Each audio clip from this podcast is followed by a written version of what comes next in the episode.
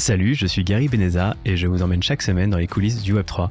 NFT, finances décentralisées, métaverse et autres innovations dans la blockchain, je pars à la rencontre des principaux acteurs francophones du Web3 pour comprendre comment ils ont lancé leurs projets et comment ils pilotent leur activité au quotidien.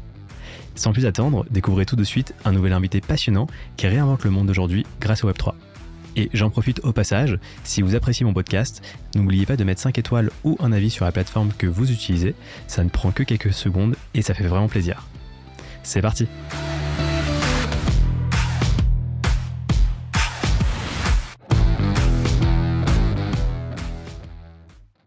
Salut Luc, bienvenue dans les coulisses euh, du Web3. Tu es partenaire chez Xange et d'ailleurs tu es aussi euh, cofondateur euh, d'Ariani. Et bah, récemment j'ai interviewé tes deux, enfin deux tes associés, euh, Pierre-Nicolas et Frédéric. Est-ce que tu peux euh, un peu te présenter et me dire ce que tu as fait avant Xange? Bien sûr, avec plaisir. Donc, euh, Xange, je suis partenaire depuis maintenant presque un an. c'est donc où je suis vraiment gère un fonds dédié à, la crypto Web 3 et à toutes les technologies décentralisées en général. On ira peut-être un peu plus en détail dans ce que c'est. moi, avant d'arriver chez Xange et donc dans le, dans le côté investisseur, j'étais de l'autre côté de la table. J'étais entrepreneur pendant 10 ans euh, fondé plusieurs boîtes, la dernière en date étant donc Ariani. Euh, donc, tu as le, plaisir de, de, euh, parler avec, euh, avec Fred et, Pierre-Nicolas la semaine dernière, si je me rappelle bien. Et le, donc, donc, entrepreneur qui est passé du, côté obscur de la force, justement, et, mais toujours avec un, amour quand même pour l'entrepreneuriat en, général, et puis pour le, le Web3 en particulier, qui, qui reste vraiment le, le, truc qui me passionne depuis maintenant 7 ans on va revenir dessus. D'ailleurs, Xange, donc c'est un, un VC, hein, donc un fonds de venture capital. Euh, j'avais déjà euh, reçu euh, plusieurs VC dans le podcast, Baptiste Cotta de Leadblock, de Partners, Ali Takal Bataille de Ship Capital. Est-ce que toi, tu peux expliquer ce que vous faites chez Xange, comment vous vous différenciez un petit peu? Bien sûr.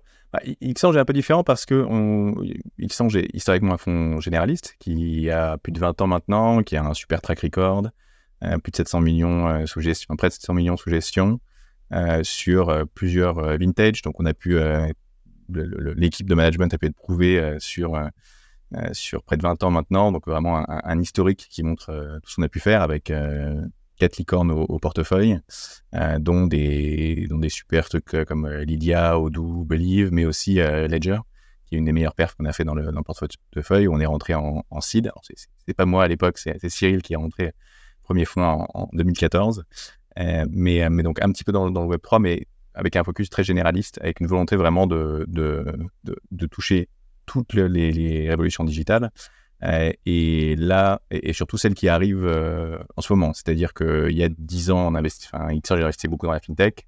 Aujourd'hui, justement, les, sujets qui nous intéressent, c'est des choses comme le care, c'est tout ce qui est deep tech, et puis le, sujet crypto et, et Web3, c'est aussi là où on voit un, un, vivier d'innovation très intéressant.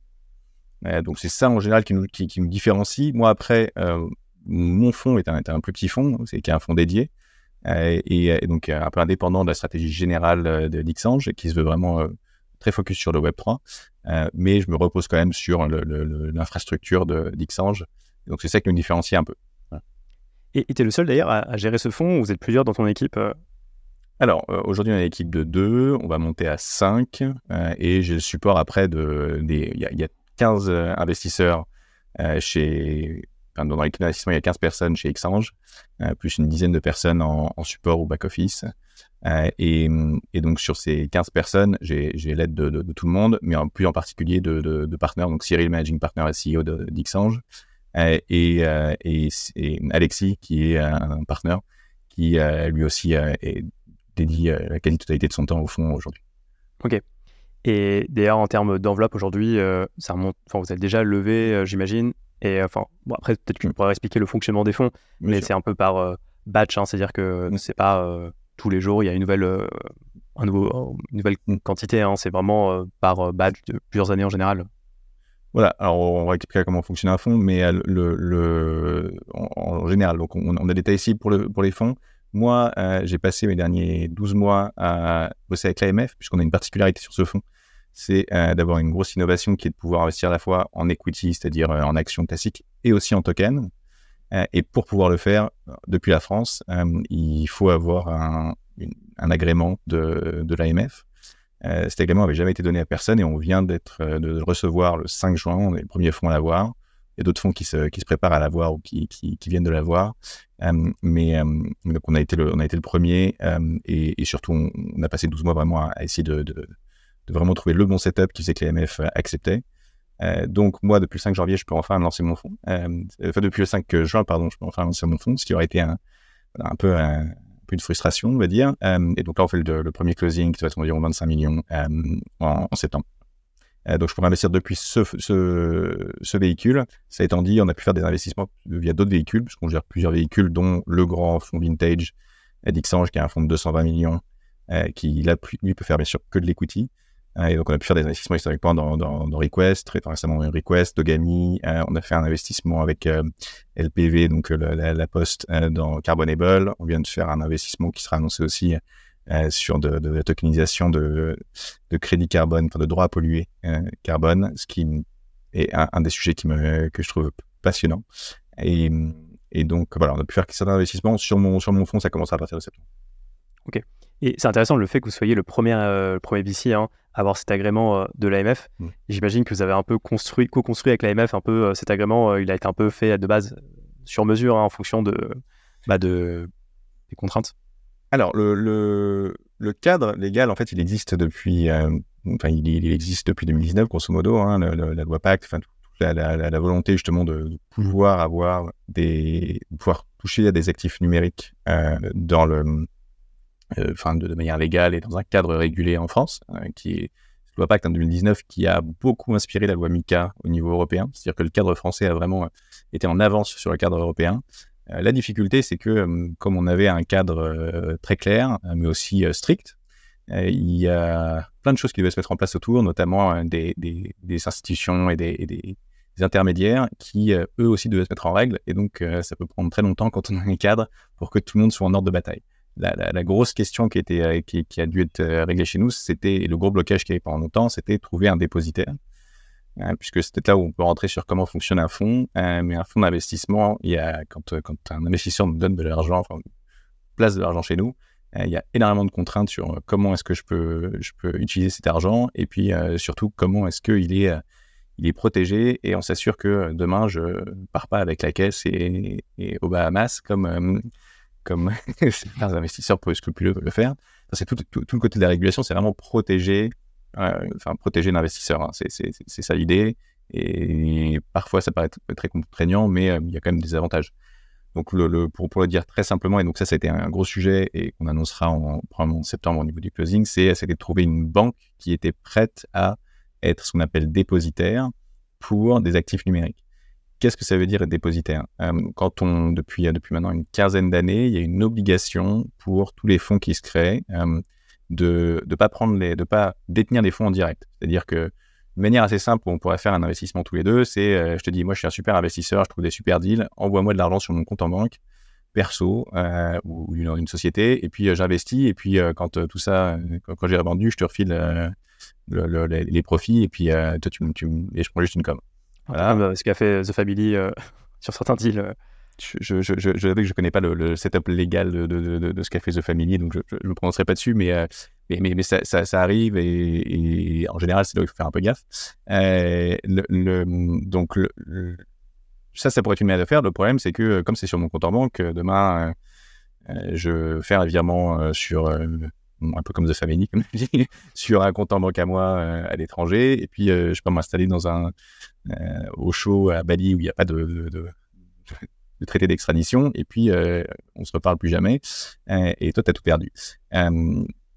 Bon, on a, quand même des sociétés qui existent maintenant pour, pour, pour au moins faire qu'il y a un contrôle un peu plus fort sur comment tu peux, toucher les, avec des boards avec une, orientation. Mais même avec ça, il y a toujours un, problème de, de, de, comme on l'a vu avec FTX, de mélange des fonds. C'est-à-dire quand il n'y a pas de ségrégation des fonds, euh, si euh, moi peut-être que je fais les, bons investissements comme il faut, euh, que, que, que, je fais tout très bien, sauf que, oups, je suis un très mauvais gestionnaire et, et je termine avec des énormes dettes sur la société de gestion, c'est-à-dire vraiment la, structure qui, qui gère, la, société qui gère les investissements.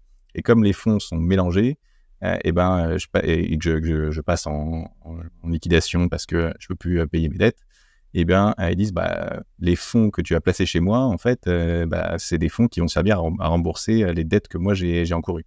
Et donc, tes fonds n'auront pas jamais été utilisés pour, investir, ils ont juste été utilisés pour couvrir les dettes que j'ai encourues moi parce que j'ai décidé de prendre des bureaux énormes, je sais pas quoi.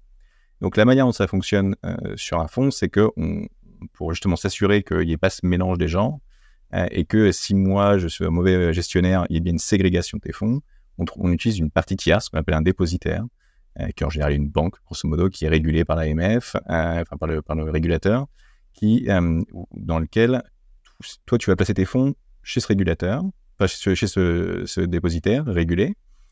et moi, quand je vais vouloir faire un investissement, je vais appeler ces, enfin, je vais, je vais demander à, la banque, dire voilà l'investissement qu'on fait. Ils vont vérifier que je fais bien l'investissement, que je fais pas n'importe quoi avec et on va réaliser l'investissement, puis le produit de cet investissement, c'est-à-dire les parts de société ou les actifs numériques, euh, dans, notre cas, on, fait les deux, euh, retourne chez la banque. donc, c'est toujours la banque qui a tes assets. Toi, tous les investissements que tu fais, euh, en fait, tu as un droit envers la banque. Et moi, si ma société de gestion disparaît, tu pourras toujours te, et, que moi je disparais, que tu vois, il n'y a plus d'exchange pour je ne sais quelle raison, tu pourras toujours aller voir le dépositaire, la banque, et dire bon bah en fait, moi j'ai tous mes assets qui étaient qui était géré par la société de gestion, euh, je voudrais pouvoir les récupérer.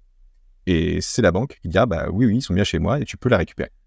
Donc, ce dépositaire, il est essentiel euh, pour ta raison de sécurité et puis euh, parce que tu peux pas faire de fonds réguliers en France et, dans la plupart des pays hein, au monde sans avoir ce, setup. La difficulté dans, notre petit setup, c'est qu'aujourd'hui, il y a beaucoup de, de, banques qui font dépositaires pour des, qui savent gérer en fait des actifs classiques, c'est-à-dire de, de l'equity, des parts de société. Euh, ils savent pas être dépositaires pour des actifs numériques. C'est un truc nouveau, ils savent pas trop faire. Ça commence à arriver, on commence à avoir des banques qui, qui, prennent le PSAN. Toutes les banques n'étaient pas prêtes à faire plus que le qui est juste pouvoir, eux, euh, prendre euh, avoir des actifs numériques en propre ou pour des clients privés. il faut un truc qui est encore au-dessus, qui dit je peux le prendre pour compte, pour un fonds d'investissement parce que ça demande, il y a encore d'autres niveaux de contrôle, il y a encore d'autres niveaux de, complexité, puisque tu prends, il y, a, trois parties, quoi. Il y a eux, et puis il y a toi, et il y a mon investisseur. Euh, et donc ça, pendant très longtemps, c'était un blocage. Maintenant, on commence à avoir des acteurs qui s'y mettent. Euh, je vais pas donner les noms tout de suite, mais ils commencent à sortir. Euh, donc d'ici quelques mois, vous, pourrez les avoir. mais il y a au moins deux, voire trois acteurs sur la place qui se sont placés depuis, depuis 12 mois, grosso modo, pour, pour offrir ce service. Et donc, on sera, on n'est pas les seuls, hein, mais on sera, on sera un des, des, fonds qui utiliseront un, un, setup. Superbe, content de savoir que ça bouge euh, du côté des banques. Euh, est-ce que tu peux rapidement revenir sur ton passé euh, d'Ariani et expliquer comment tu es passé d'Ariani à Exchange? Bien sûr. alors moi, Ariani, on a cofondé ça en 2017, donc avec Fred, Pierre-Nicolas, Julien, Alex. Et, et, donc l'idée, c'était, moi, ça devait faire deux ans que, que la crypto me passionnait. Euh, une grosse passion pour les, pour les DAO d'abord. Et puis après 2017, c'est le premier phénomène NFT hein, qui, se passe. Alors, vous avez tous entendu parler des NFT en 2021, euh, parce que c'est là où ça a vraiment explosé. Mais 2017, il y a un premier petit, euh, petit séisme dans, dans, le monde de la crypto. Un petit peu avec les CryptoPunk, mais surtout avec les CryptoKitties en fin d'année, qui montraient vraiment qu'on pouvait avoir des espèces de phénomènes de société avec du collectible qui était, qui était absolument fascinant. Donc nous, ça nous avait passionné avec avec cofondateurs, sauf que bon, c'est changé des petits des petits chats digitaux, ça me paraissait quand même limité, et puis surtout pas toucher euh, euh, un public très large. Donc l'idée, c'est comment est-ce qu'on utilisait cette euh, techno assez intéressante qui était le, NFT, mais on l'appliquait à un secteur qui, qui touchait un public plus large. Et pour des raisons à la fois de proximité avec l'industrie et parce qu'on voyait vraiment un gros parallèle entre, entre NFT et cette industrie, on a vraiment choisi le luxe. Alors, proximité géographique parce que on était euh, tous entre Paris, la Suisse euh, et, euh, et, New York à l'époque. Et le, monde du luxe tourne beaucoup autour de ces trois géographies. parce que LVMH, Kering, parce que tout le monde de la, de la montre Richemont et Breitling et compagnie en, Suisse. Et, donc, on a une proximité quand même avec, cette industrie qu'on connaissait bien. On pouvait échanger assez facilement avec les, les, décisionnaires de cette industrie. Et deuxièmement, parce qu'on voyait vraiment ce parallèle. Le fait que le NFT, en fait, c'était, euh, ça, c'est pas moi qui le dis, euh, c'était dit récemment par euh, le, Chief Innovation Officer de Kering, c'était, en fait, le NFT et le luxe, c'est la même chose. c'est trois trucs. c'est la créativité. Il faut, que ce soit créatif pour que, pour que les gens s'y intéressent, ou du moins. après, c'est l'exclusivité, c'est-à-dire que c'est le fait qu'il y en ait qu'une quantité limitée, que tout le monde ne puisse pas l'avoir. Et le troisième, c'est la communauté. Parce que c'est cool d'avoir un truc qui est créatif et qui est, qui est exclusif, mais si personne ne le reconnaît, en fait, ton luxe ne sert pas à grand-chose. le, le, tout le truc de la, montre, hein, et ça, c'est une autre, notre quote du CEO de, de, de, du CEO de Rolex, c'est euh, quand, bah, quand, je, quand, je, quand je veux voir l'heure, quand je veux lire l'heure, euh, je sors pas ma montre, je sors mon téléphone. Euh, je regarde pas ma montre, je sors mon téléphone. donc la montre, en fait, elle a une raison d'exister qui est autre que euh, son, son, sa raison historique, qui était d'avoir l'heure au poignet. c'est vraiment une, un, marque, une marque d'appartenance sociale, de reconnaissance, et si c'est reconnu par personne, euh, bon, bah, ça sert pas nécessairement à grand chose, à part, euh, c'est plutôt de l'art, c'est quelque chose que tu apprécies pour la, qualité euh, intrinsèque de, créativité qui est là. Mais donc, on voyait cette, cette différence, enfin, cette, ce, parallèle entre NFT et luxe, et on a surtout, il faut se remettre un peu hein, dans 2017-2018, le NFT, on n'utilisait pas le mot parce que personne ne comprenait. Blockchain, c'était à la mode quand même, c'était cool. mais, mais il y a vraiment une question de bon, à quoi ça sert? Tout le monde voulait, toutes les marques voulaient essayer la blockchain parce qu'on leur avait dit pour la logistique, c'est génial, la traçabilité, euh, la transparence, c'est super. Euh, mais le, le, quelle est l'application concrète qu'on peut faire? Et la première chose qu'on a vraiment vue, c'était euh, dans le monde de la montre, il y, a un truc qui existe qui est le certificat d'authenticité. C'est-à-dire que ta montre vient en général avec un bout de papier ou une carte digitale, enfin un, truc physique, qui dit ceci est un produit authentique. Et quand tu as ce certificat d'authenticité, avec un numéro de série, un tampon, euh, il faut vraiment le garder parce que en général, quand tu veux revendre ta montre et le marché de, la seconde main de la montre est très très développé, euh, ça te rajoute environ 30%. Euh, enfin, tu perds environ 30% du prix de ta montre si tu n'as pas la boîte, le, certificat d'authenticité. Le problème de ce certificat d'authenticité, c'est que c'est un bout de papier, ça se perd facilement, c'est quand même pas très pratique. Et donc, nous, on est arrivé avec ce pitch de dire, bah, attendez, on peut remplacer votre bout de papier par un, par un processus digital. On dit oui, très bien, mais bon, ça existe déjà, on l'a sur des, sur des serveurs. Oui, mais c'est pas exactement la même chose. Parce que ce que vous avez sur un serveur, en fait, c'est vous, c'est, votre euh, base de données à vous. Et, vous et à chaque fois que quelqu'un veut utiliser ce. C'est pas la même chose qu'un bout de papier. Quand on a un NFT, on a vraiment l'équivalent digital d'un papier que je possède vraiment à la maison. C'est-à-dire que je peux le, faire passer, euh, le, transmettre de pair à pair à la prochaine personne à qui je le, je, je, transmet ma montre, que ce soit parce qu'elle est revendue ou elle est donnée. Et donc, on a, on a réussi à vraiment convaincre les, premières marques sur ce pitch qui était quand je crée un NFT, c'est supérieur à. Quand je prends un passeport digital qui est basé sur une blockchain qui est un NFT, tu as les mêmes. Tu as, tu as vraiment un, équivalent de la version papier, mais dans le monde digital. Alors qu'une base de données sur laquelle vous enregistrez toutes vos montres n'est pas un équivalent, puisque c'est votre base de données. Et euh, si demain vous décidez euh, de retirer la propriété à quelqu'un ou juste vous disparaissez et ben, la base de données disparaîtra avec vous. Alors que si vous émettez un NFT, euh, il existera tant que la blockchain existe, euh, c'est-à-dire tant qu'il y aura euh, ne serait-ce qu'une personne pour faire tourner un nœud pour faire, pour faire marcher la blockchain. Donc c'est ça qui a été la première chose qui a marché avant même, ça c'est 2018-2019, notamment avec des marques comme avec le groupe Richemont, qui est, qui est le plus gros groupe de, de, de, monde de luxe au monde, qui a des boîtes comme, enfin, comme Panerai, IVC, Bachon Constantin, et avec Breitling. Euh, aujourd'hui, euh, Breitling, toutes les montres Breitling viennent avec un, certificat Ariani, donc avec un passeport digital Ariani qui est un NFT. Et ça, bien avant le phénomène NFT 2021. Alors bien sûr, tout a pris autre, une autre ampleur à partir de 2021 parce que tout d'un coup, euh, on a commencé à nous appeler, on dit attendez, vous faites du NFT, il faut absolument qu'on fasse du NFT, alors qu'avant, on n'a pas eu une seule boîte qui nous avait appelé pour nous demander de faire du NFT. Euh, et là, tout d'un coup, en fait, on avait même plus besoin d'expliquer cette notion que j'ai expliqué tout à l'heure de l'équivalent du papier mais en digital. On avait juste à dire, euh, bah, on fait du NFT. Ah bah oui, bien sûr.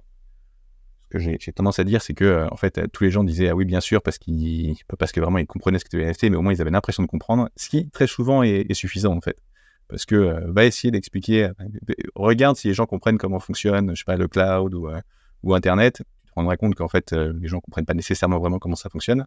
Mais ils ont l'impression de comprendre, et puis surtout ils l'utilisent, tu vois. Et, ça, c'est une, une, réalité. Et c'est ça qui a fait que 2021 a vraiment été une explosion pour nous, c'est que tout d'un coup le NFT en fait est devenu quelque chose de tangible pour les gens, alors qu'avant c'était complètement conceptuel. Et ça, bon, c'est 2021, c'est là où vraiment Ariani prend, prend une ampleur assez géniale et, et, et, où Ariani en est là aujourd'hui, c'est-à-dire on bosse avec plus de, on est là avec plus de 50 boîtes, on a levé 30 millions en tout, dernier tour avec Tiger Global en début d'année dernière, on avait 20 millions, mais bon, tout ça, référez-vous à, l'épisode avec, avec Fred et Pierre-Nicolas qui, vous a raconté la, belle histoire de d'Ariani. Absolument. Et toi, du coup, mmh. comment tu es passé d'Ariani à Xange quel, voilà. le moteur et tu as une opportunité peut-être? Alors, moi, de, de, mon côté, euh, le gros truc, c'est que je, suis, je viens du monde de la crypto, je viens pas du monde du luxe. Alors, j'ai vendu à des marques de, luxe pour. Euh, j'ai fait, fait le taf euh, pour Ariani. C'est vrai que le monde du luxe, c'est pas non plus le, le, monde qui me passionne le plus. Moi, ce qui me passionne, c'est quand même comment est-ce qu'on utilise cette technologie qui est, euh, qui est la blockchain et qui sont les, infrastructures décentralisées en général. Hein. parce que je pense que ça va un petit peu au-delà de la blockchain il y a, y a, plein d'infrastructures intéressantes qui ne sont pas nécessairement construites sur une blockchain, mais qui sont décentralisées. Et hum, la question, c'est comment est-ce qu'on utilise ces, ces, technos pour construire un meilleur Internet? Euh, c'est l'idée de base. Euh, le, quand on commence à prendre de l'ampleur dans une société comme on a eu depuis 2021-2022 avec Ariani, en fait, on sort de euh, ce premier euh, effort de convaincre et de d'essayer de, faire émerger quelque chose, c'est-à-dire de, faire que les gens commencent à utiliser la technologie, à de l'exécution pure, c'est-à-dire comment est-ce qu'on construit euh, des équipes de, commerciaux, comment est-ce qu'on euh, construit euh, des, équipes de delivery et, comment est-ce qu'on on, passe à, l'échelle et comment on industrialise le process. Mais on n'est plus vraiment dans, ce côté un peu, euh, c'est Peter Thiel qui, décrit ça comme le, le, 0 à 1. Comment est-ce qu'on fait, il n'y a rien, on passe à 1. Voilà, une fois qu'on qu'on est arrivé à ce niveau-là où en fait les boîtes nous demandent de le faire et c'est on est mis en compétition avec d'autres acteurs et, tu te bases sur notre capacité d'exécution et sur le fait qu'on est, qu'on est meilleur que les autres, en fait, tu es sur le 1 à 100. C'est-à-dire, euh, comment est-ce que, maintenant qu'on a prouvé qu'il y a quelque chose, qui est un produit market fit, comment est-ce qu'on industrialise et euh, on se bat sur un marché euh, compétitif? Jusqu'à 2021, quand très franchement, il n'y avait pas de compétition. Enfin, quand on est arrivé, on était les seuls à faire une proposition blockchain. Tous les autres te faisaient un système centralisé. Maintenant, quand on arrive devant un client, en fait, il a déjà cinq prestataires potentiels qui peuvent faire de, la blockchain mecs qui sont arrivés euh, plutôt en 2021 quand, euh, le truc a explosé. Donc, euh, on, a une historicité un peu plus, grande, mais quand même une, compétition avec des gens qui sont, de qualité aussi. Hein. Et, et, donc ça, donc pour cette idée de, du 0 à 1, c'est ça qui me passionne. En fait, je m'en suis rendu compte quand on a commencé à devoir vraiment former des équipes de commerciaux. Et le 1 à 100, c'est, c'est pas que je suis pas capable de le faire, mais je pense que en fait, on peut, on peut embaucher des gens qui sont meilleurs que moi pour le faire. Euh, et, d'ailleurs, c'est ce qu'on, ce qu'on a fait chez, chez Ariani sur les, les, derniers 12 mois. Euh, il y a des gens qui sont, qui sont géniaux. On a, on a embauché des super, des super personnes qui l'ont d'ailleurs même fait dans d'autres boîtes, qui n'ont pas nécessairement été entrepreneurs, mais qui ont fait du, de, qui ont scalé des, des, boîtes euh, digitales assez connues. Euh, et, et donc, moi, la question là, c'était bon, est-ce que je, m'accroche euh, et, je continue à le faire parce que euh, je continue à aimer le projet Ariani? Ou est-ce que je retourne à ce côté 0 à 1 quoi? Et j'ai eu l'opportunité, parce que ça faisait longtemps que, euh, je parlais avec Cyril de chez Xange, qui, Cyril Bertrand, qui, avait, qui avait mis un petit, un petit peu en perso dans, dans Ariani au tout début, quand on avait fait une édition en 2018, et à qui que je voyais tous les 3 à 6 mois pour lui donner des updates sur le projet. Euh, et à qui à chaque fois je disais mais bon quand est-ce que tu quand est-ce que tu lances un fonds crypto? Surtout parce que euh, je voulais que Xange investisse euh, chez, chez Ariani et, je crois que c'est pas encore pas encore. Et fin 2021 elle dit bon bah si si hein, finalement on lance ce fonds crypto et on cherche quelqu'un qui qui pourrait le, gérer quelqu'un qui a un profil très similaire au mien. Et c'est là où euh, S'il n'y avait pas eu l'opportunité, euh, je serais très franchement, je serais je serais resté chez Ariani. Mais avec l'opportunité, ça me paraissait trop, beau justement de pouvoir aller euh, contribuer à construire, euh, après avoir construit Ariani, aider à construire Ariani, contribuer à aider tu plusieurs dizaines de, futurs Ariani. ça me paraissait être, être la, meilleure utilisation de mon, mon temps sur les, les, années qui viennent. Et d'ailleurs, tu avais déjà une expérience du monde du VC où c'était un quelque chose que tu as découvert Peut-être que tu as déjà quand même, auquel tu été confronté avec euh, ta position chez Ariani, mais. Euh, bah, trois tours de financement euh, en tant que CFO, donc j'ai été confronté, mais de l'autre côté. C'est-à-dire que je connais bien l'autre côté de la table et, j'ai pu pester beaucoup aussi hein, contre les contre les VC qui sont qui prennent pas assez de risques, qui qui ont pas le temps, qui te, te, te, disent des choses comme assez bien, mais bon c'est encore un peu tôt pour nous, on se parle au prochain tour.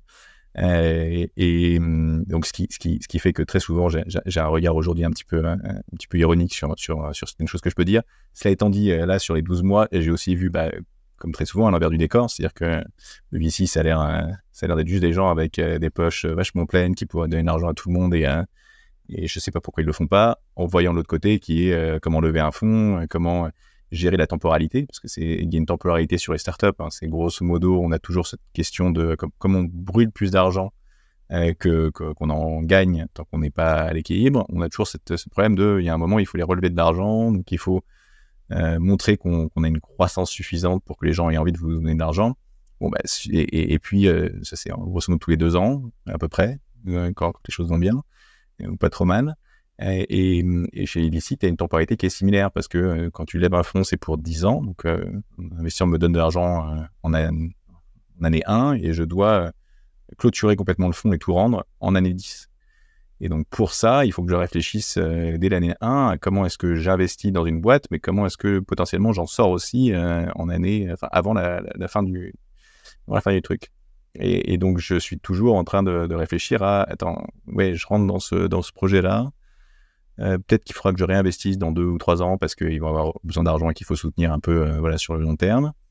Ce qui veut dire qu'après, il faut que je réfléchisse comment est-ce que eux, ils arrivent à me donner un événement de liquidité euh, avant que le, fonds clôture. Donc, tu as aussi toute cette, cette, réflexion qui va au-delà juste de est-ce que j'aime le projet, est-ce que je pense qu'il y a un truc super, est-ce que ça vaut le coup de leur donner de l'argent. Il y a aussi mon problème de temporalité en tant que, en tant que fonds. Et ça, c'est vrai que c'est quelque chose que j'ai beaucoup mieux compris là, en passant de l'autre côté de la barrière, que quand j'étais euh, quand j'étais entrepreneur où c'était un peu bah je sais pas de l'argent et puis euh, de toute façon on sera tous contents quand on exit. Mais sauf que euh, l'exit pour moi en tant qu'entrepreneur qu'elle se fasse dans 5 ans ou dans 10 ans c'est c'est embêtant mais bon c'est pas non plus la fin du monde si j'aime mon projet que je suis prêt à rester et que et qu'on a une 10 ans. Par contre un fonds qui est tu vois en année 4 ou 5 du fonds et qui dit en fait je peux faire qu'un exit dans 7 ou 8 ans bah c'est trop long. Parce que j'ai pas ce, j'ai pas cette durée, enfin, la durée de vie de mon fonds est limitée.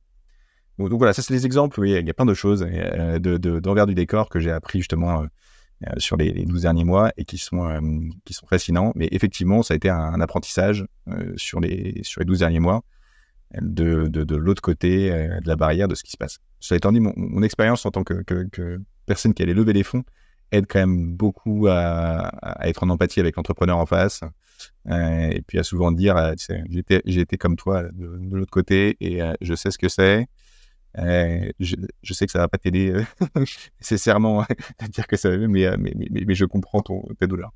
Ouais. C'est un peu comme l'agent immobilier qui a jamais acheté d'appart de maison, vs celui qui en a acheté plein. Il y a forcément une différence en termes de ouais, de compréhension de la personne en face. tu parlais de temporalité. comment toi, tu abordes la question un peu de la fin de l'argent magique sur les marchés, la remontée des taux? J'imagine que forcément, ça impacte euh, ta stratégie. Alors, ça, impacte, je pense que ça impacte le, hedge fund beaucoup plus. Quand je parle à des gens dans le hedge fund, ça les impacte énormément euh, parce que les, toutes leurs stratégies sont vraiment basées sur euh, taux LIBOR plus un pourcentage.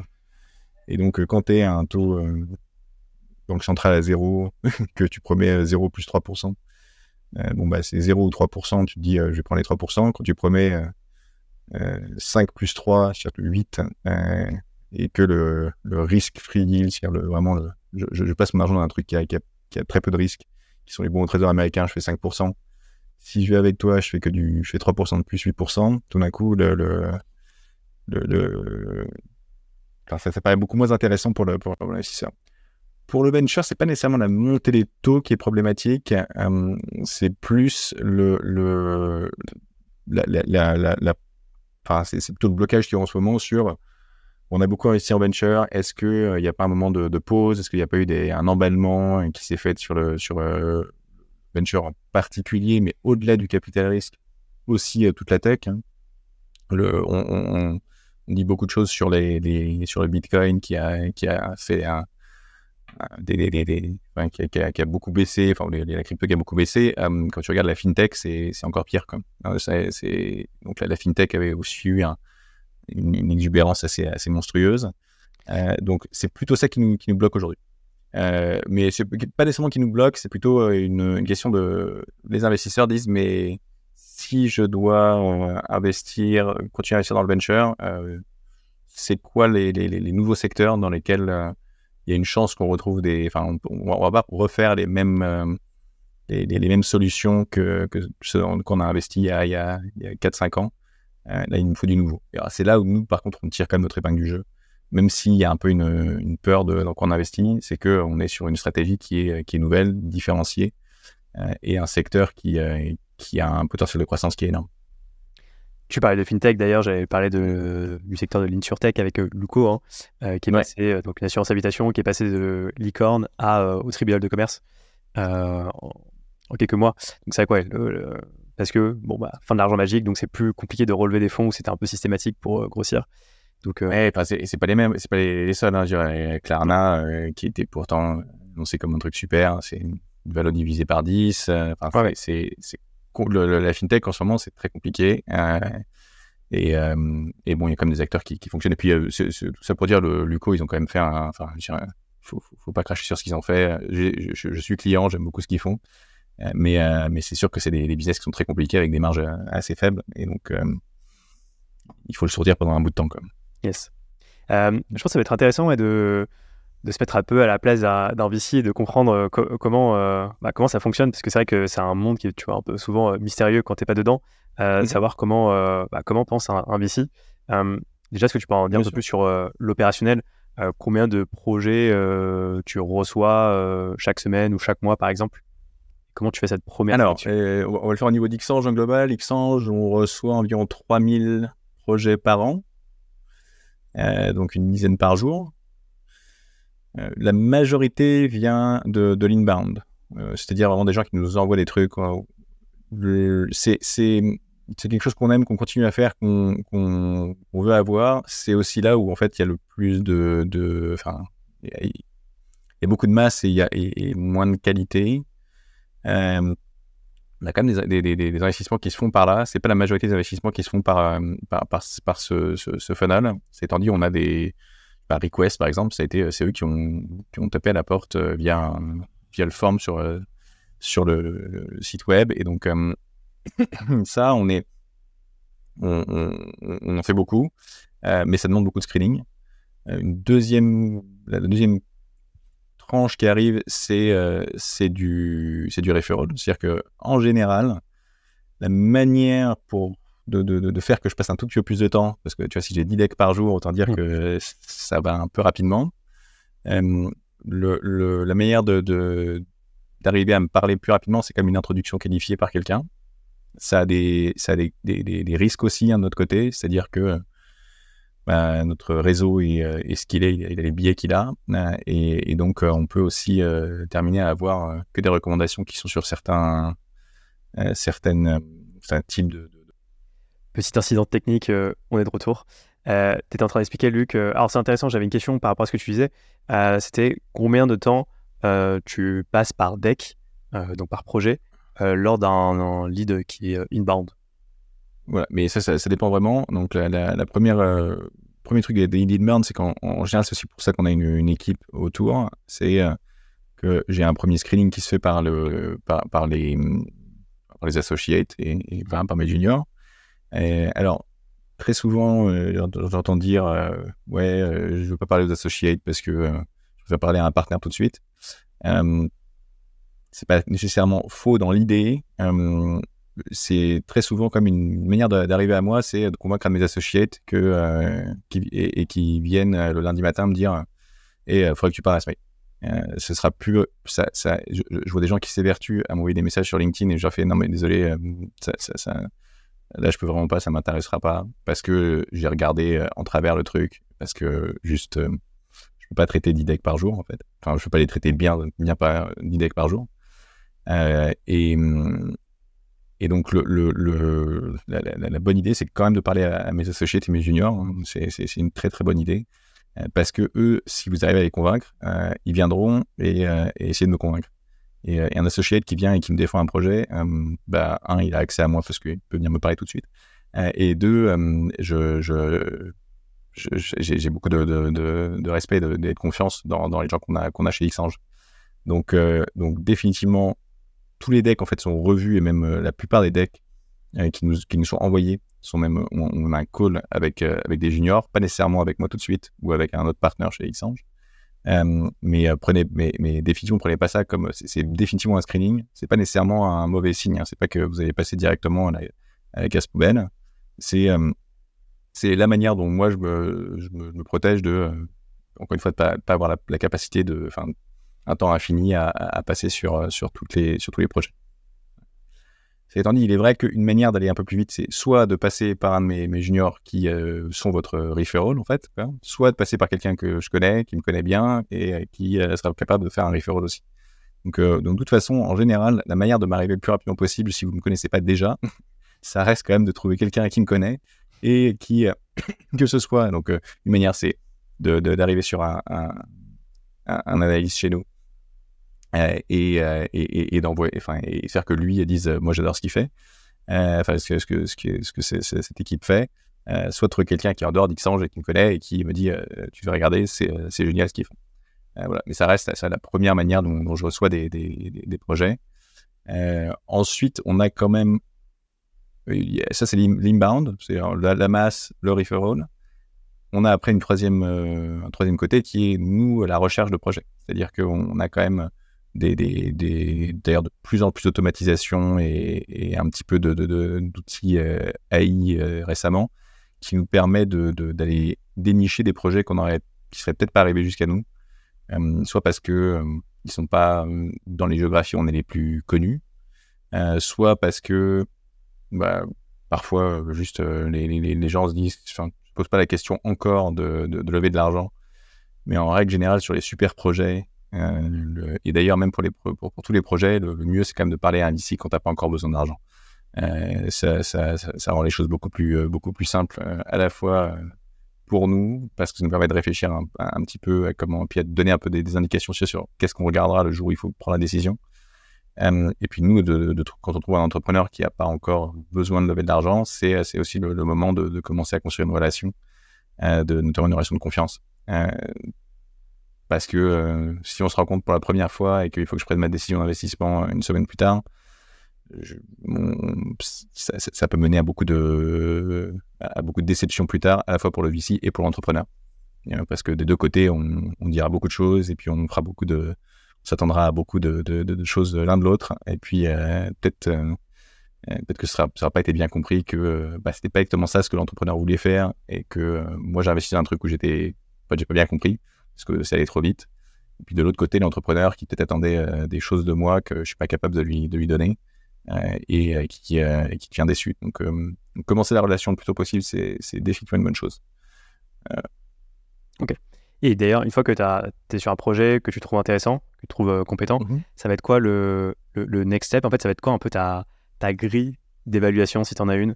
Euh, J'imagine bien sûr tu vas vouloir faire un call avec euh, les fondateurs, discuter avec eux, mais après, ça va être quoi un mmh peu les, les, next steps? Première grille d'évaluation déjà qui est pour tous les projets, c'est est-ce que ça rentre dans ma thèse d'investissement? Et, ça, alors c'est là où il faut vraiment pas le prendre personnellement. Parfois, je dis à des, des projets, mais ça rentre pas dans ma thèse d'investissement. Et, et c'est pas juste que j'essaie de me débarrasser de vous, c'est que j'ai vraiment, moi, une thèse d'investissement, c'est-à-dire à la fois quelque chose sur laquelle je me considère compétent. Il y a des, il y a des choses, par exemple, sur lesquelles je me considère pas compétent. Euh, parfois, on vient me poser des, des, questions euh, sur des, des, hum, je sais pas, des, tu vois, du, du, delivery, quoi. Enfin, un truc comme Deliveroo. Tu viens me dire, j'ai créé la boîte, meilleure boîte Deliveroo, machin tu viens me poser à moi, me poser à mon fond, euh, un, ça rentre pas à tes investissements, et deux, je me considère pas compétent sur le sujet. On a des gens chez Xange chez qui je te renverrai, des partenaires qui, qui eux, euh, ont fait des investissements euh, dans des, dans des super boîtes et qui ont vachement bien fonctionné sur le sujet. Et je serais ravi de t'envoyer vers eux. Mais, mais faut, faut, faut pas se, brusquer sur le fait que je dis c'est pas dans ma thèse d'investissement. ce que tu peux me demander, par contre, là, c'est à dire est-ce que tu peux me renvoyer à quelqu'un qui, saurait investir dans, dans, ce genre de choses? Donc ça, c'est la première chose. Et donc moi, chez moi, c'est vraiment il faut que ce soit construit euh, d'une manière, euh, enfin, sur un, que ça construise sur tout l'Internet décentralisé qu'on est en train de construire en ce moment, euh, c'est-à-dire la DeFi, le NFT, tout ce qui est la, et puis tout ce qui est infrastructure crypto, l'identité décentralisée. si vraiment la blockchain, ça t'intéresse pas du tout, pas la peine de me parler. Ça, c'est la première chose. Deuxième chose après, ça dépend du niveau d'avancement du projet. C'est-à-dire que nous, on fait du, de l'investissement early stage, mais on fait de l'investissement seed série A. Donc de la série B, c'est-à-dire que tu arrives avec des super métriques, mais des, tours trop gros et, vraiment de la scale-up. Moi, j'ai un, pas les poches assez profondes avec mon fonds pour le faire, et deux, c'est pas non plus là où je me considère être le meilleur aujourd'hui. L'autre extrême, ce serait d'arriver avec un projet précide, c'est-à-dire vraiment euh, une idée qui cherche à lever 200 euh, 000 euros parce qu'ils ils veulent lancer un truc et le tester. Euh, ça, il y a pas mal de, fonds ou de BA qui, le font. Xange, c'est trop petit pour nous et c'est trop tôt. encore une fois, dans cette idée de, longueur. Donc, si tu es en seed ou série c'est là où il y a un peu de, différence. Donc, seed, ce qu'on va regarder, c'est bon, bien sûr, est-ce que j'aime le, projet, est-ce que j'aime l'idée, est-ce que je pense qu'il y a un futur dans, dans, ce, dans ce concept? Euh, deux, c'est euh, l'équipe. Hum, c'est-à-dire, euh, est-ce que je pense que l'équipe est capable d'aller au bout du, truc? Et l'ayant vécu l'entrepreneuriat, je veux dire, c'est, des hauts et des bas, et c'est beaucoup de bas quand même. Donc, il faut, faut, avoir, faut avoir de l'endurance. Quoi. Enfin, c'est, si, si, tu veux voir ça comme de la boxe, c'est bien de savoir, savoir taper très fort, mais en fait, c'est pas ça qui fait que tu, gagnes les matchs hein, en boxe. Hein. c'est, savoir encaisser les coups et, euh, et t'en encaisses beaucoup euh, en tant qu'entrepreneur. Euh, et puis après, le, mais il faut quand même des gens de qualité qui soient capables de techniquement de, réaliser ce qu'ils veulent faire. Euh, S'ils ont un historique aussi de, qui, prouve qu'ils ont la capacité d'exécution, c'est d'autant mieux. La, dernière chose, euh, et ça c'est probablement la plus importante et celle que, les, gens comprennent mal, c'est on cherche une validation du marché parce que nous, on peut être convaincu que c'est une super idée. Euh, on peut être convaincu que l'équipe est top. Mais toujours se dire, mais est-ce que c'est vraiment, est-ce que l'idée en fait arrive au bon moment? Est-ce que c'est le bon timing pour le faire? Et ça, ce qu'on va nous demander, c'est une espèce de, de validation du marché, un signe, un bruit, et, ça peut prendre plein de formes. Sur le, site en général, c'est est-ce que tu as des gens qui l'utilisent et qui disent ouais, c'est un, truc super?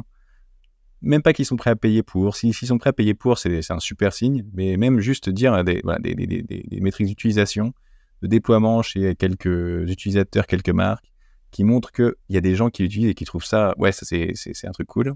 Sur la série A, on va commencer quand même à te demander euh, d'avoir du de, de, des revenus. De, alors pas, pas, nécessairement sur tous les projets, mais en général, on va quand même demander, montre-moi que tu arrives à vendre ce, ce, ce, ce produit. Quoi. Voilà. Euh, dans, dans, dans... Vas-y, je t'en prie, Non, non, mais voilà, voilà un peu euh, le, le, la C'est un peu les, les, trois grands trucs à regarder. Ouais. Et, il faut, faut taper quand même, il faut, faut, réussir à taper les trois. Euh, et en sachant que euh, les deux premiers, c'est souvent ce qu'on me dit dans les, dans les pitchs. Hein. Le troisième reste le truc qui est trop souvent pas assez abordé. C'est que tout le monde te vend la vision au début et c'est génial. Enfin, c'est, faut, faut m'emmener dans le truc. Hein. C'est, ça, ça, fait partie du truc. Euh, l'équipe, bien sûr que c'est super important. Euh, le troisième euh, truc là, ce, timing, ça reste le, la, la, la plupart des, des, projets qui sont refusés alors qu'on on est super attentif, c'est parce qu'on se dit c'est pas encore le moment. Et, et ça, c'est vraiment un truc sur lequel tous les projets qui viennent présenter, passer du temps à réfléchir à comment est-ce que je montre à, mon investisseur que le marché a du répondant. Ok, donc vision, team et timing du go-to-market. Et d'ailleurs, est-ce que tu vas également analyser de ton côté la taille de marché? Peu importe, en fait, euh, en décrolant ça, on va dire, de l'appétence qu'il y a pour le produit. Alors oui, c'est définitivement une métrique qu'on utilise sur le sur je dirais, sur le, produit, c'est-à-dire euh, quand on, quand on regarde le produit, la vision, on dit ok c'est un produit qui a, une, qui a une super vision, ça peut super bien marcher. Maintenant, est-ce que c'est dans un marché qui qui est, euh, on va dire, VC, enfin, qui, qui, qui, est investissable pour un VC. Il euh, faut comprendre que le il cherche à faire des retours qui sont assez, enfin, qui sont assez stratosphériques. Euh, ça, fait partie du jeu, c'est-à-dire que un investissement qui fait, tu vois, qui ferait x2, x3, c'est pas considéré comme un bon investissement chez un VC. C'est vraiment à partir de x 7, 8 qu'on commence à, à dire euh, ouais, là, on a fait un bon investissement. Ça veut dire que si euh, je mets euh, ne serait-ce qu'un million dans ta boîte sur une valeur, on va dire, de, de, 10 millions, après les, différents tours de financement que tu as pu avoir, c'est-à-dire qu'il faut que j'arrive à sortir à tu vois, un fois, enfin, les, diminutions qui, se passent par la suite, il faut que je sorte à, à 200 millions de valorisation. C'était quand même une grosse boîte. Quoi. Donc, euh, si tu arrives avec un projet qui dit, euh, bah, moi, je vais réussir à, faire une super boîte qui, enfin, tu vois, je, prends très souvent l'exemple de la boulangerie parce que je trouve que c'était super business et j'adore mon boulanger. Euh, et je pense que c'est des vrais entrepreneurs aussi et des gens qui, qui bossent vachement dur, qui font des, des super trucs. Et en même temps, c'est pas BC Grade. C'est-à-dire que je ne vois, pas investir dans une boulangerie. Euh, je peux pas imaginer que même une euh, qu'une boulangerie arrive à, à, à, me faire le type de retour qui est cherché par le, le VC. Parce que on cherche vraiment ce genre de business qui arrive à faire à, à passer à l'échelle et faire des, des, des, retours énormes. Ça veut aussi dire que nous, on, on sait qu'on a beaucoup de boîtes qui vont pas y arriver. Euh, et donc, c'est tout le truc du, risque. C'est que on sait que, grosso modo, euh, 3, 20 à 40% de nos boîtes, euh, juste, euh, ce sera à zéro. qu'ils ils arriveront pas du tout et, elles disparaîtront euh, et on n'aura pas du coup pour notre argent. Euh, par contre, sur les 60% qui restent, il y aura des demi-succès. C'est-à-dire, tu fais un x2, x3, c'est bien. Hein, c'est vachement dur de construire une boîte qui, qui, qui, fonctionne et qui perdure. Mais pour le VC, c'est considéré comme pas un super retour. Euh, et puis, on espère que tu as 10% de tes boîtes qui fait du x10, voire du euh, fois beaucoup plus, euh, comme, euh, comme des Ledger, des Lydia, des, des Odoo.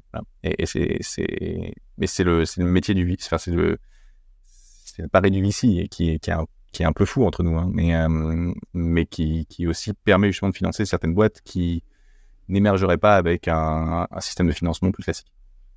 Ouais, carrément. Et pour revenir justement au, au process euh, dont on parlait, une fois que une boîte a coche tout, mmh. tous ces critères dont tu as parlé, euh, mmh. ça va être quoi l'étape d'après? Est-ce que tu vas parler avec tes euh, d'autres partners? Euh, Tu vas commencer à rentrer dans la négo? Comment tu vas d'ailleurs identifier la valo de la boîte? Est-ce que tu vas accepter la valo soumise par l'entreprise ou c'est toi qui vas définir ta valo? Parfois, j'imagine c'est pas c'est pas blanc ou noir. Hein et, et, comment tu vas ça va être quoi un peu les étapes jusqu'à finalement la proposition Bon, la première chose, tu m'envoies un deck, je regarde, euh, si ça m'intéresse, on fait un premier call. On fait un premier call, c'est là où je juge un peu de s'il y a un intérêt pour moi. Ça, moi, après, je le présente déjà euh, en interne, on a quand même un, comité d'investissement. Alors, on, a même, avant le comité d'investissement, qui sont vraiment que les partenaires, on a, nous, euh, des, réunions tous les lundis matin où on présente les deals à toute l'équipe. Et puis, on dit, bon, ça, on a envie d'avancer.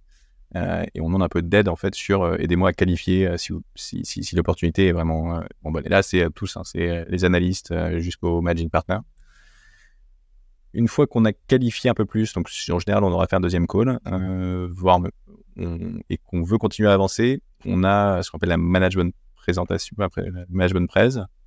La management presse, ça veut dire différentes choses dans différentes sociétés de gestion. Chez nous, c'est vraiment, encore une fois, tous les tous les investisseurs du moins tous les investisseurs qui veulent, euh, qui veulent venir et qui se pensent euh, légitimes. Euh, et là, vous présentez euh, présentation formelle pendant une heure, une à deux heures devant tous les, devant tous les, les, investisseurs. Nous, après ça, on fait un premier vote de tous les investisseurs. Alors, encore une fois, c'est pas comme ça partout, hein, mais chez nous, on essaie vraiment de, de, de, faire, de, faire que tout le monde contribue. Et si le, le, projet, suite à cette page de présentation, a plus que 10, quoi, un satisfait site. Euh, tout le monde dit, bon, euh, ouais, ça, enfin, pas tout le monde, mais une majorité dit, euh, je pense qu'on peut continuer. Là, ça passe en investment committee. Investment committee, là, c'est que les partenaires avec une, majorité qualifiée sur le, pour, enfin, une majorité pour que le, projet passe. C'est vraiment à ce moment-là, il y a quand même pas mal d'étapes, que la décision d'investissement se fait en, parallèle, il y aura quand même eu des discussions. Alors, tu c'est, pas que à ce moment-là qu'on commence à parler ballot et autres. Il y aura quand même eu des discussions avant sur euh, bon, euh, au, delà de nous vérifier euh, si l'opportunité est bonne, si les gens sont bons, de faire des, de, d'aller, d'aller, comment dire, parler, de faire nos due deal. on, aura commencé à parler valo, on aura commencé à parler taux d'emprise, on aura commencé à parler, de, de, de, de shareholder agreement, c'est vraiment de, de pacte d'associés, qu'est-ce qu'on met dedans. Euh, et, là, la négo, euh, bon, il y a, y, a y a, des pratiques de marché euh, qu'en qu général, on essaye de suivre sur les multiples, sur une règle de base quand même dans le venture, c'est qu'on veut pas prendre un trop gros pourcentage de la boîte Un, parce qu'on veut toujours rester minoritaire, et puis deux, parce qu'on on sait qu'il y aura de la dilution dans le futur, et que si tu prends dès le premier tour de financement 50% de la boîte, bon, un, tu as le management de fait qui est un peu problématique, et puis deux, comme à chaque tour, les fondateurs, s'il ne reste plus que 50%, ils vont se refaire diluer, euh, tu, tu, et qu'on s'attend à ce qu'il y ait 3, 4, 5, 6 tours de financement. Euh, si au bout des, des 6 tours de financement, l'entrepreneur, il lui reste euh, quasiment plus rien dans la boîte, bah, il est plus motivé à continuer à bosser en disant, bah, de toute façon, c'est plus ma boîte, c'est terminé. Quoi. Et puis, j'ai trop peu. Donc, en général, on veut prendre que 20%. Donc, l'argent qu'on met déjà compte que ta valo, ce sera probablement x5, quoi. Ça peut varier entre x4 ou x6, x7. ça dépend. Euh, mais euh, mais c'est ça l'idée, hein, c'est qu'on veut 20% de la boîte. Donc si je mets. Si le tour de financement c'est 2 millions, euh, bah, grosso modo, la valo moyenne, ce sera aux alentours de 10. Parce qu'on parce qu'on ne veut pas prendre plus que 20. Dans ce cas-là, d'ailleurs, c'est-à-dire que vous êtes les seuls à investir dans, l'entreprise. Hein, c'est-à-dire qu'il n'y a pas d'autres VC. Ouais, alors en, général, nous, on, veut être lead, euh, c'est-à-dire qu'on veut être le, plus gros investisseur sur ce tour, celui moi qui, qui fait le tour. C'est-à-dire, en général, on, aime bien, enfin, les, entrepreneurs et nous aimons bien euh, ce qui est des, des, co-investisseurs. Euh, et puis, très franchement, ce qu'on voit beaucoup, notamment aujourd'hui, c'est la plupart des entrepreneurs, quand ils arrivent pour me voir, ils ont déjà 30 ou 40% du tour qui est plein avec euh, des BA, avec euh, hmm. des petits fonds qui veulent pas être, qui sont, qui sont des fonds suiveurs. Euh, donc, il va être beaucoup de petits tickets, mais, mais, mais pas, de, pas de gros. Et, ils viennent me chercher pour justement faire la négociation sur la valorisation, sur et puis amener ce, un peu ce, gros bout. Donc en général, on prend environ 50% du tour. Donc un tour de 2 millions, tu vois, un seed où on mettrait 2 millions, ce qui est un gros seed. Hein, enfin, ce qui est un gros seed qui aujourd'hui est plutôt un, en ces temps est un, est un, plutôt gros seed. Euh, il y a deux ans, c'était un petit seed. Euh, mais bon, on, on, prendra la moitié, on, mettrait un. Quoi. Ok, très clair. Et d'ailleurs, vous, euh, vous enfin, j'imagine que vous accompagnez le projet derrière. Quel, accompagnement vous fournissez? Alors, bien sûr, j'imagine forcément il y a la mise en relation. Est-ce que vous voulez l'idée aussi sur des décisions vraiment structurantes c'est un truc super important chez Xange, c'est vraiment fait partie de notre, notre proposition de valeur. alors, la première chose, c'est quand il y a une société, hein, très grande majorité, il y a une société, une société et un board, euh, on prend une place en board, c'est-à-dire que euh, tous les trois mois, on prend part au contrôle, on va dire, de, la gouvernance d'une société. On n'est pas manager, on n'est pas, des exécutifs, mais on est là pour le board tous les trois mois valider des décisions avec l'exécutif. donc ça, c'est un truc important pour nous. Mais ça, on va dire que c'est un peu le, classique. L'autre truc qu'on fait et, qui a vraiment été structuré chez Xange, c'est ce qu'on appelle le Startup Success. C'est quatre personnes chez nous qui sont dédiées à euh, accompagner les startups du portfolio dans le quotidien. Et donc, tu peux envoyer. Donc, quand, tu. tu enfin, enfin, quand Xange a investi chez toi, euh, tu as une, une hotline sur laquelle tu peux faire une demande. Euh, auprès de, ces quatre personnes et qui, euh, elles, vont faire tout, ce qui est dans leur pouvoir pour, euh, pour aider à trouver une solution. En général, là où on, est, on, aide surtout, c'est sur les questions de structuration financière, RH, et, enfin, c'est donc finance, RH et, et legal. C'est vraiment là où on aide beaucoup parce que sur le côté tech, en fait, en général, l'entrepreneur sera le plus à même à savoir, savoir comment faire les choses. Sur le côté sales pur, euh, là, c'est les partenaires euh, souvent qui aident parce que, ayant une, une, expertise, euh, enfin, une fois, des, que ce soit moi qui ai, qui une, expérience entrepreneuriale, mais enfin, Alexis aussi une expérience entrepreneuriale dans le, dans le côté biotech, moi sur le côté luxe et, et, blockchain, on est les plus à même à faire des introductions sur le côté, côté commercial. Le, la boîte de enfin, notre, notre startup success, c'est vrai, et, plutôt une expertise euh, de, de, de, gestion. Euh, cela étant dit, on a aussi des produits qui sont sur étagère, euh, c'est-à-dire qu'on a des deals avec plein de, partenaires hein, qui, avec des discounts. Donc, si tu veux avoir SAP ou je sais pas des, deals avec AWS ou autre, on a, on a déjà pré-négocié des deals. Donc, donc, on a aussi des choses qu'on offre, donc des, des, des, avantages qui, qui arrivent parce qu'on les a négociés en, en, prix de gros quoi, avec, euh, avec des prestataires. Ça, c'est les deux, les, deux, plus gros trucs que, que, font le, le startup success et c'est vraiment une, spécificité excellente. Il n'y a, pas beaucoup de fonds en France qui, font ça. Ok, génial. Mm. Effectivement, ouais, c'est la première fois que j'entends parler. Et j'avais une question aussi, tu vois, sur la partie vraiment avant de closer vraiment le deal. Est-ce que vous faites un audit pour vérifier certains points? J'imagine que oui, pas qu'il y ait de bullshit dans les decks, que ça passe. Nous, on n'est pas comme, comme Sequoia, on fait des, due deals super précises. Euh, non, non, je, blague, mais le, alors, bien sûr, alors, due deal avant de prendre la décision d'investissement, on a bien sûr des due deals qui se font après la décision d'investissement. Ayant été, moi, de l'autre côté de la barrière, ayant eu les due deals, euh, je sais aussi la limite que c'est que de faire des due deals en un mois, parce que général, tu as un mois pour le faire. Euh, donc, oui, on, le fait sur le côté légal, sur le côté financier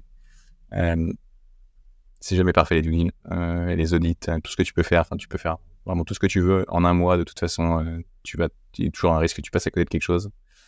Euh, c'est plus facile, bien sûr, dans des périodes un peu plus calmes comme aujourd'hui, de, de, passer un peu plus de temps sur les audits et de faire de manière plus précise que quand euh, c'est un peu la folie. Donc, euh, de toute façon, Xange a, a, quand même cette, cette rigueur et on l'a eu en 2021-2022 quand c'était un peu la, la, folie de pas aller sur des deals trop rapidement euh, et de, perdre des deals parce qu'on n'a pas été prêt à dire euh, qu'on passait les audits et qu'on allait à toute blinde parce qu'il fallait aller à toute blinde parce que tout le monde voulait aller sur ce deal.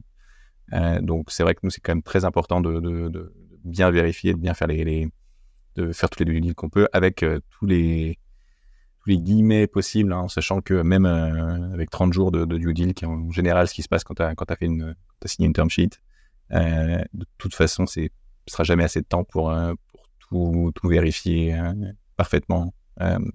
donc, mais, mais on, on, on, fait, on fait le maximum pour ça. Ça marche. Je te propose de conclure, Luc. De Monsieur. Petite dernière question.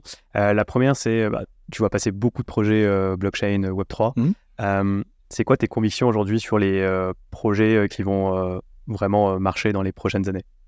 Bien sûr. Alors, une, conviction euh, centrale, c'est qu'il faut vraiment qu'on fasse un pont. Enfin, j'aime beaucoup hein, toutes les primitives que tu as construites dans la DeFi. Je les utilise euh, quasiment tous les jours, enfin, la DeFi ou dans le, dans le en général. J'ai fait toutes les bêtises euh, NFT possibles et imaginables. Pareil avec la DeFi, j'adore. Le problème, c'est que mes parents n'utiliseront jamais ça. c'est beaucoup trop compliqué.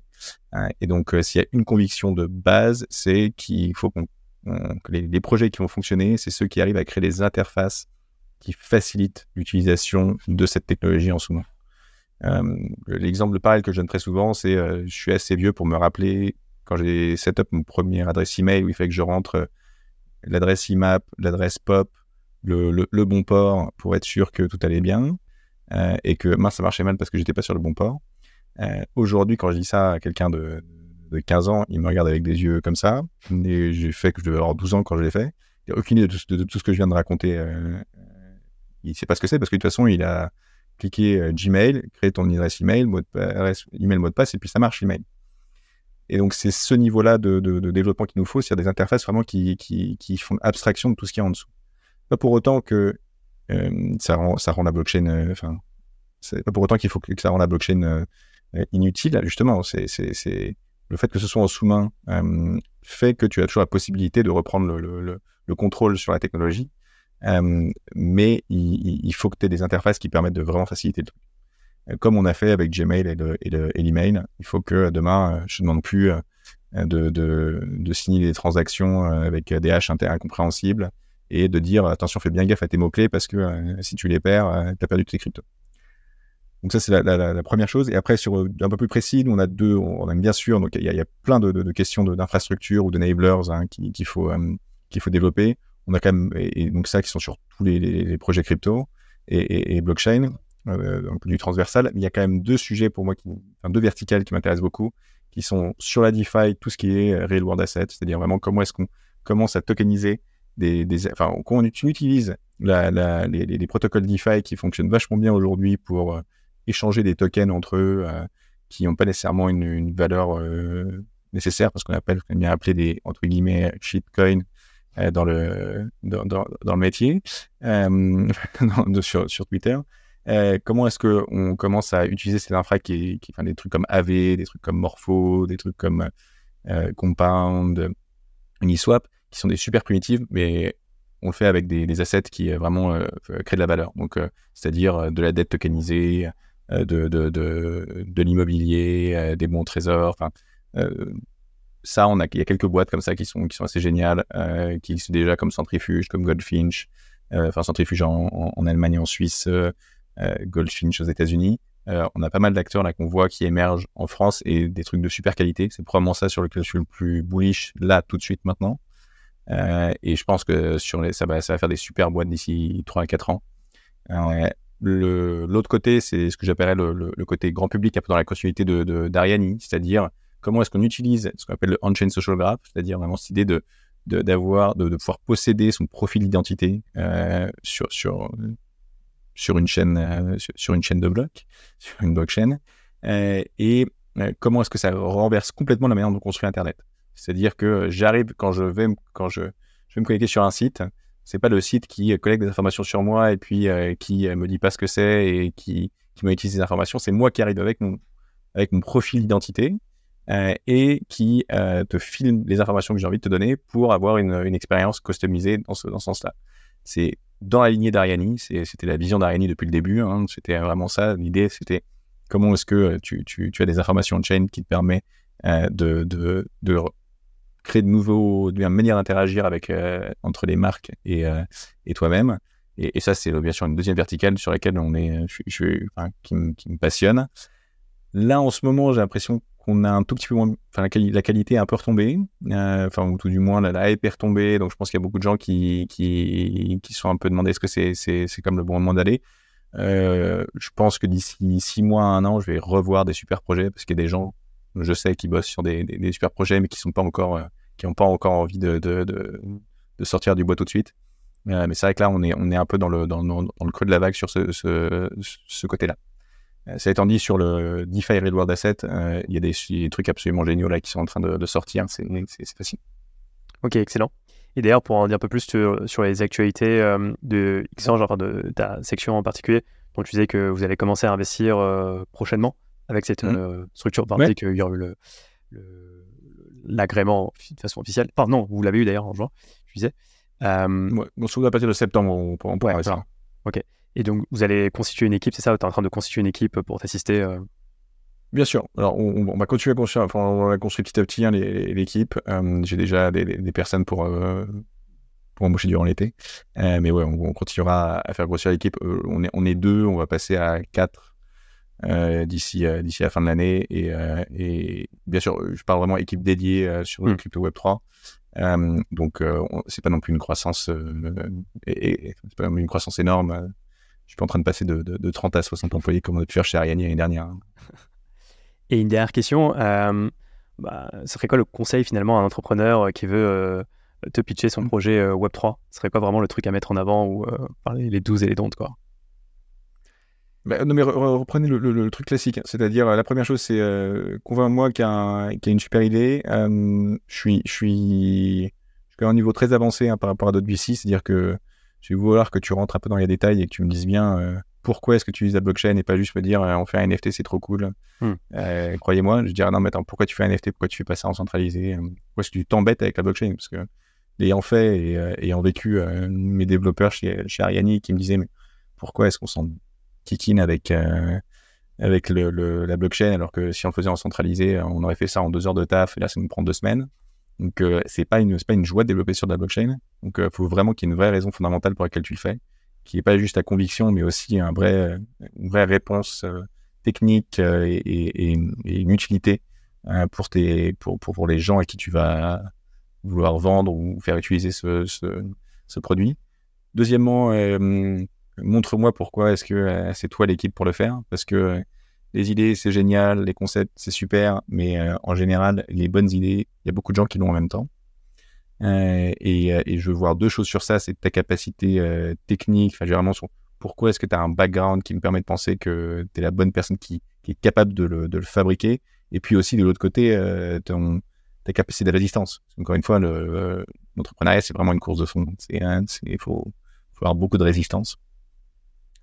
Et, euh, et, le troisième, c'est euh, montre-moi, et, et, c'est ce sur au final, c'est ce sur quoi tu peux le plus bosser en fait.